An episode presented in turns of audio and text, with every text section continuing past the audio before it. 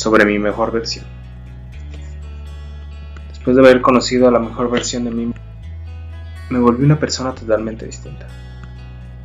No, no era el de antes.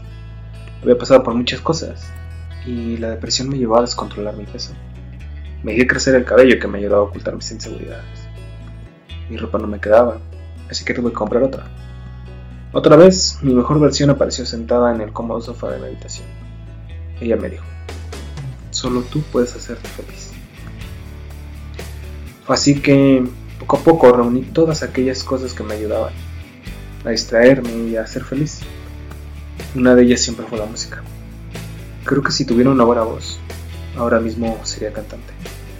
Pero solo me queda cantar en la ducha por el resto de mi vida. Poco después me di cuenta que me gustaba capturar mis recuerdos en imágenes. Y a pesar de que aquel celular tenía una buena cámara, no era lo que yo esperaba. Pero sí, me ayudó a capturar tal vez no los mejores de las fotos, pero sí a darme cuenta que era el momento de juntar para comprarme una cámara profesional.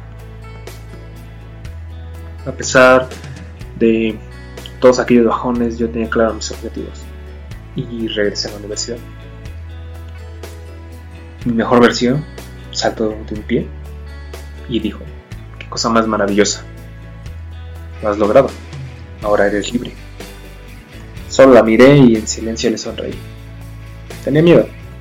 No sabía, si estaba tomando el camino que me iba a hacer realmente feliz. Pero ya estaba ahí, dentro de la universidad que siempre soñé. La universidad que imaginaba siempre desde que era niño. Se suponía que ya era lo que quería ser. Se suponía que mi mejor versión estaba feliz por mí y por quién era. Pero ella se dio cuenta que faltaba algo. Aquel día fui tan, tan obvio que echado en mi cama, con depresión.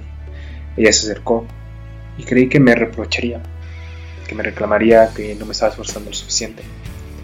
Sin embargo, me acarició el rostro y me dijo, no te preocupes, todo es un proceso, llegarás a ser como yo.